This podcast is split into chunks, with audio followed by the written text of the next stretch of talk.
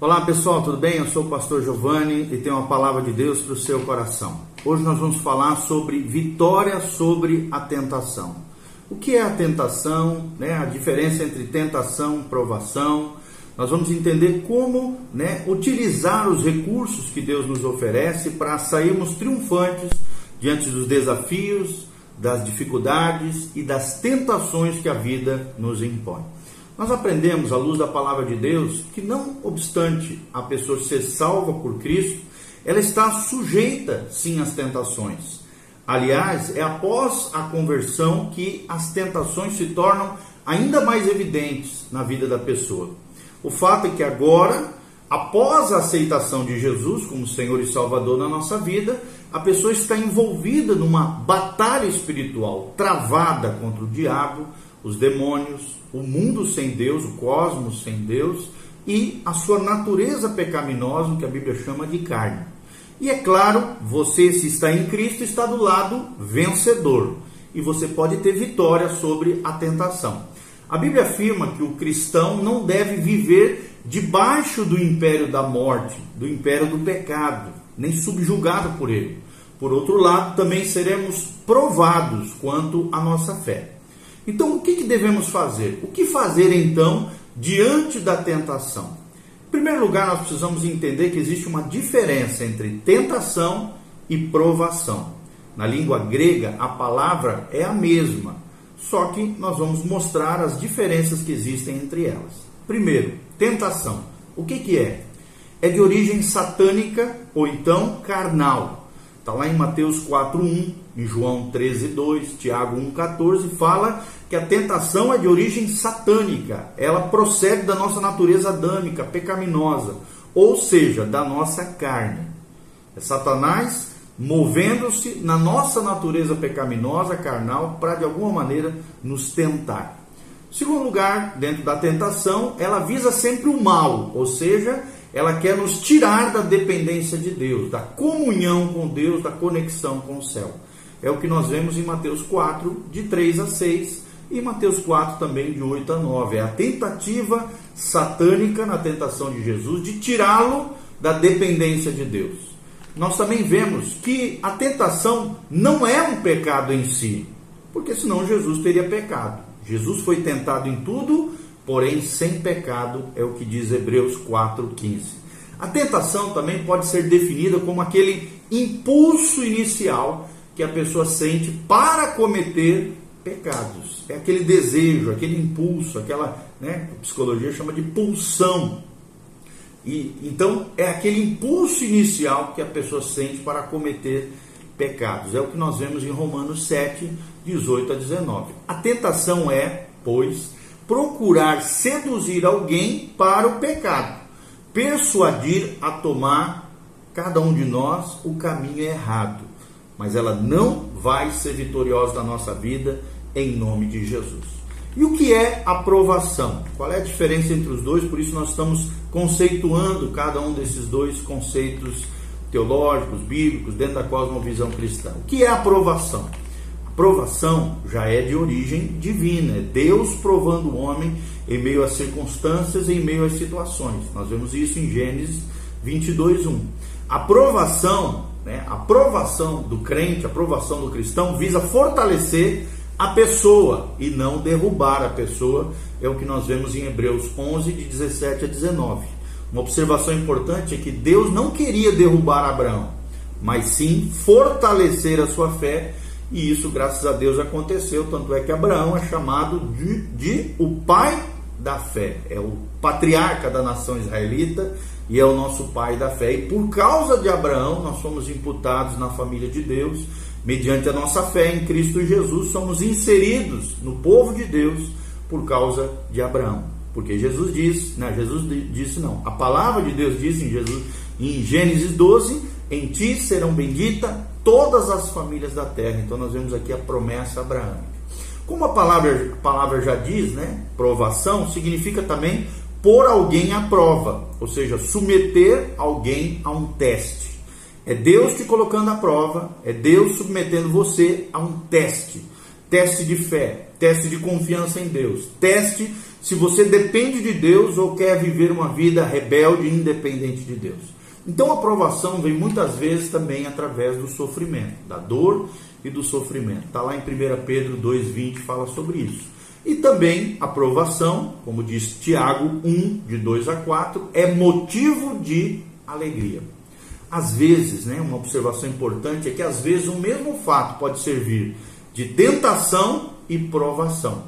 Deus permite que certas coisas em nossa vida para nos provar, para provar a nossa fidelidade e nos fortalecer ainda mais no Senhor. Como por exemplo, quando o ouro passa pelo fogo, ele fica purificado, ele fica depurado e as impurezas são extraídas mediante colocar o ouro sobre o fogo.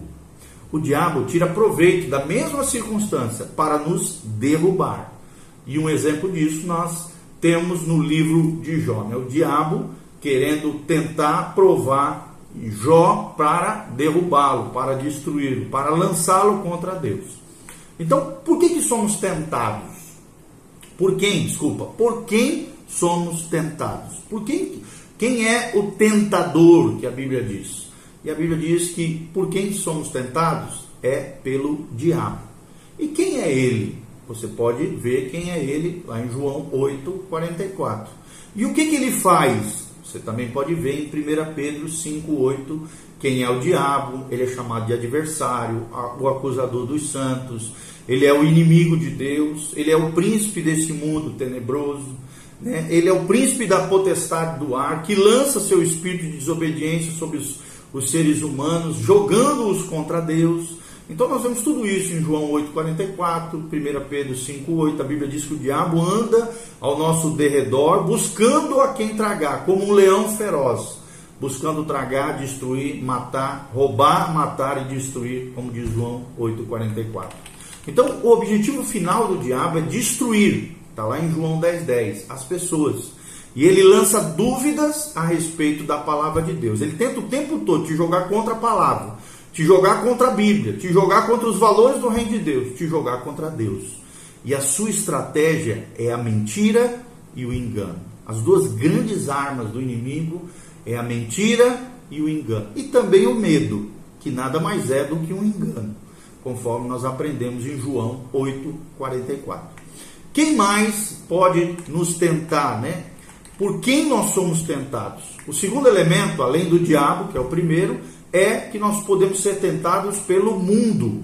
Quando eu falo mundo, aqui a palavra no original grego é cosmos, é esse sistema mundial contrário aos princípios de Deus, governado por Satanás e seus demônios. Tanto é que a Bíblia diz que o mundo jaz do maligno. Ou seja, é uma humanidade afastada de Deus e dominada pelo diabo, subjugada por ele, escravizada pelos seus pecados pelas suas inclinações do mal.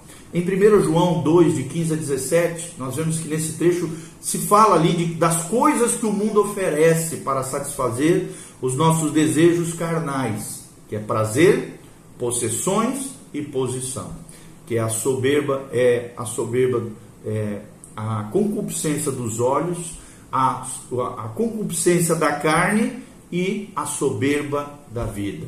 Ou seja, o prazer, possessões e posição. É tudo que o diabo quer produzir dentro do nosso coração para de alguma maneira roubar, matar e destruir a nossa vida. Nós podemos ver esses três elementos em 1 João 2, de 15 a 17, como eu falei.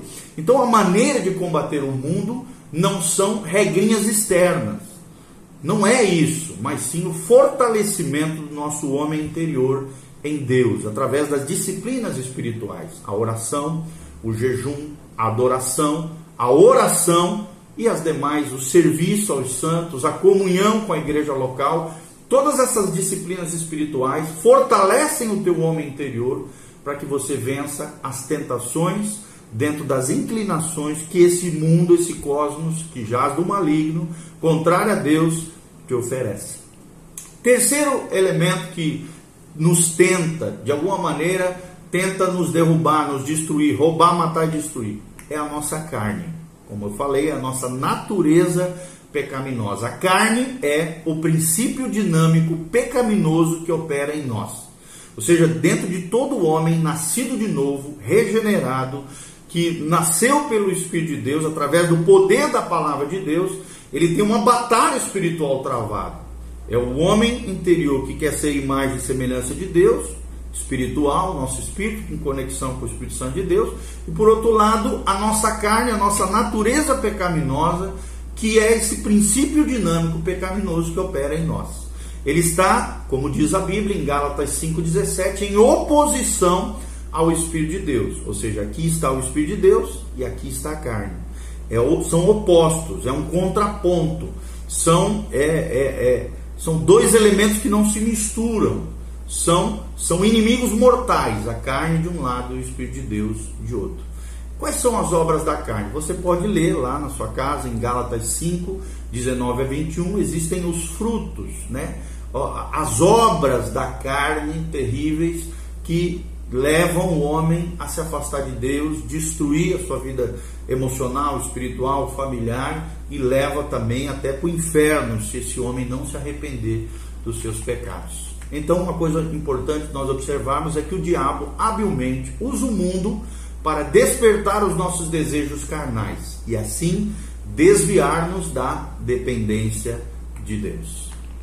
Então, nós vemos aqui o pensamento né, que gera a cobiça, nós vemos a imaginação que atrai o pecado, nós vemos o desejo que seduz o homem e nós vemos a decisão, que é o fator chave diante disso. E aí a ação, que é o pecado que surge, que acaba gerando morte, separação e rebeldia contra Deus. Então esse é o processo relatado em Tiago 1, de 13 a 15. Esse é o processo que leva à morte. Pensamento, que gera cobiça, imaginação, que atrai o homem ao pecado, desejo, que seduz o homem, de alguma maneira, tenta seduzir o seu coração. Aí vem o fator chave, o livre-arbítrio, o poder de decisão, a escolha consciente, que consegue ou não a esse pecado. E aí vem a ação né, pecaminosa em si, e se a ação pecaminosa se efetiva, se conclui, o pecado gera morte e a morte gera separação de Deus. Então as tentações começam onde? Na nossa mente. Se perdemos a batalha da mente, o passo seguinte é a imaginação. Da imaginação vem o desejo. O desejo do, do desejo pode surgir ou não a decisão pelo pecado ou não. E após a decisão vem a ação pecaminosa, se nós dissermos sim para aquele desejo iníquo, pecaminoso. Uma vez consumado o pecado, em palavra, em atos, pensamentos, ações ou reações, vem a morte espiritual ou separação de Deus. É o que o pecado faz. Mas como é que eu e você podemos obter vitória sobre a tentação? Isso é muito importante. Como obter a vitória sobre a tentação? Em primeiro lugar, levar todo pensamento cativo à obediência de Cristo. É o que nos ensina Paulo em 2 Coríntios 10, 5. E isso impede o desenvolvimento dos demais passos que nós vamos mencionar. Segundo lugar, reconhecer a realidade do diabo, do mundo e da carne, e saber como é que eles agem e enfrentá-los agressivamente, lutar contra eles. Em terceiro lugar, vigiar e orar. É o que a Bíblia ensina em vários trechos das Escrituras, mas principalmente em Mateus 26, 41. Vigie e ore, meu irmão. Quarto passo, estar com a mente cheia da palavra de Deus. Né? Então é muito importante, é o que diz Colossenses 3,16, é o que diz Filipenses 4, de 8 a 9, estar com a mente cheia da palavra de Deus. O quinto passo para se obter a vitória sobre a tentação é apropriar-se pela fé dos recursos de Deus da nossa herança espiritual, dos benefícios conquistados por, por Cristo na cruz do Calvário. É o que nós aprendemos em 1 Coríntios 10, 13. O sexto princípio ou passo é andar continuamente no Espírito. Aquele que você alimentar vai triunfar sobre a sua vida. Se você alimenta o Espírito, você vai viver no Espírito, vai triunfar sobre a tentação. Se você alimenta a carne, as obras da carne, as coisas da carne, quem vai vencer é a sua carnalidade. Então, ande continuamente no Espírito, é o que nós vemos em Gálatas 5, 16 e também todo o capítulo 8 de Romanos, capítulo 8, é o grande capítulo da vida no Espírito. Versículos, é, é o sétimo passo é manter a comunhão constante com os irmãos. É o que nos ensina Colossenses 3,16.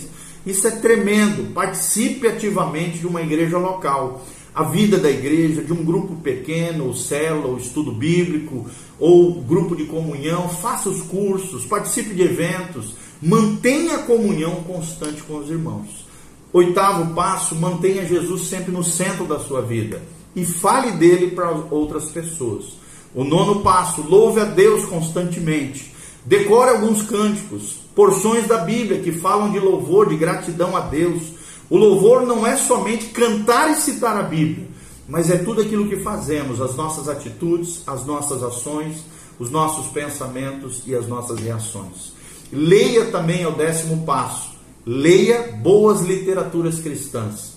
Leia literaturas cristãs que sejam abençoadoras para a sua vida.